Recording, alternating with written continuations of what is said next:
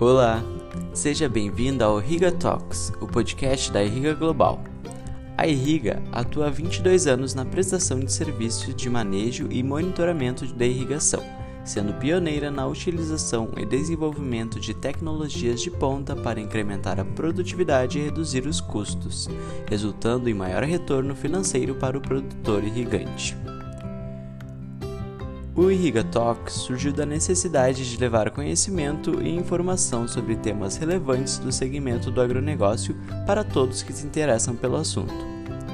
São pautas que a Irriga Global domina e trabalha constantemente para continuar entregando serviços de qualidade no mercado brasileiro e também no exterior.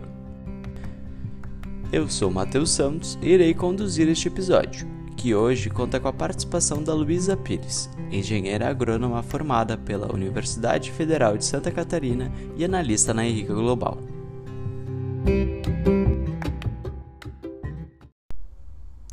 Oi Luísa, ótimo te receber aqui no primeiro Irriga Talks. Fale um pouco sobre você e sua trajetória na Irriga.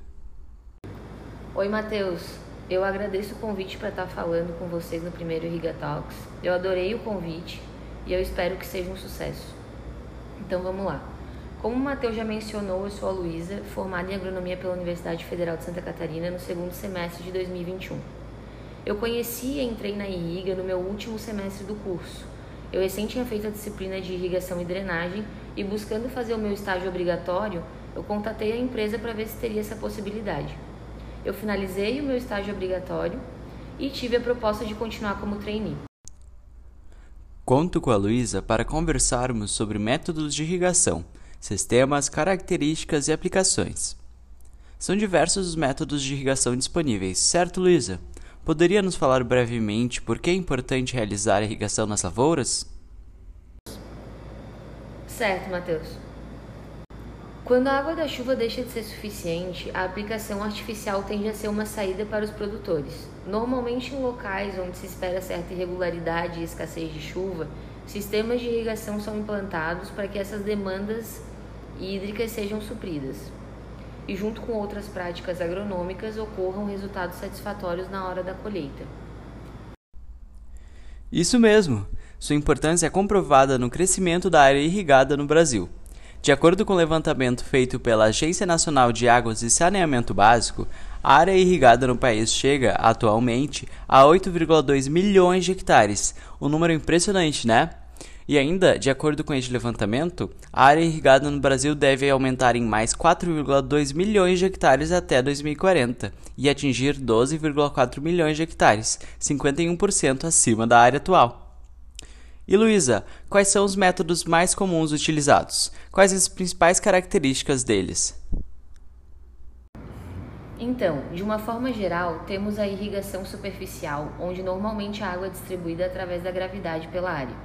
Na sua elaboração, existe a necessidade de certa sistematização em relação a nivelamento, construção de diques e manutenção de canais.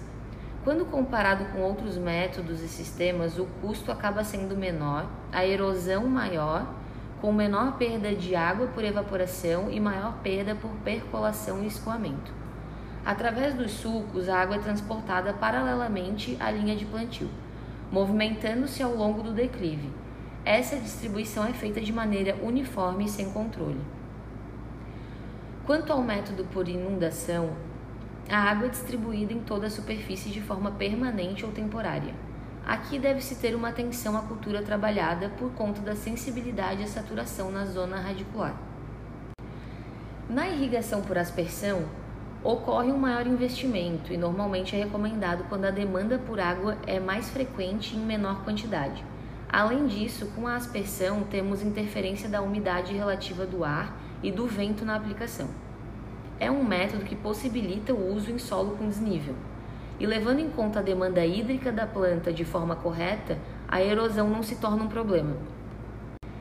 Na irrigação localizada, o princípio é a aplicação próxima ao sistema radicular da, da cultura, sendo feita de forma controlada e uniforme, permitindo um bom aproveitamento.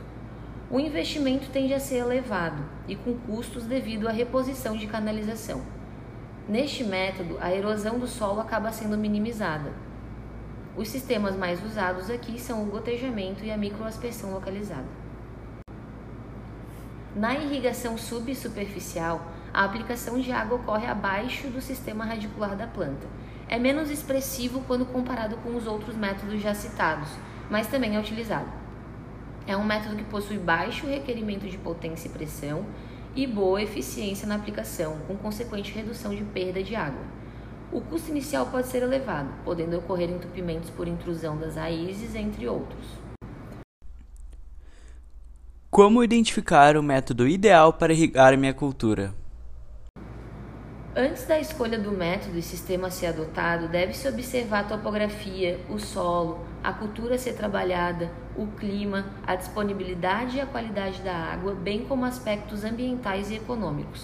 Além disso, em todos os métodos, o bombeamento de água até o local da irrigação é feito quando necessário. Quais os benefícios e a importância de contar com a tecnologia no manejo e monitoramento de irrigação? Com o manejo e monitoramento, tens o momento e a quantidade ideal de água a ser aplicada diariamente, relacionada exatamente ao estágio fenológico da cultura trabalhada, método de irrigação e características físicas do solo. É um incremento para quem busca um maior controle e, consequentemente, bons resultados.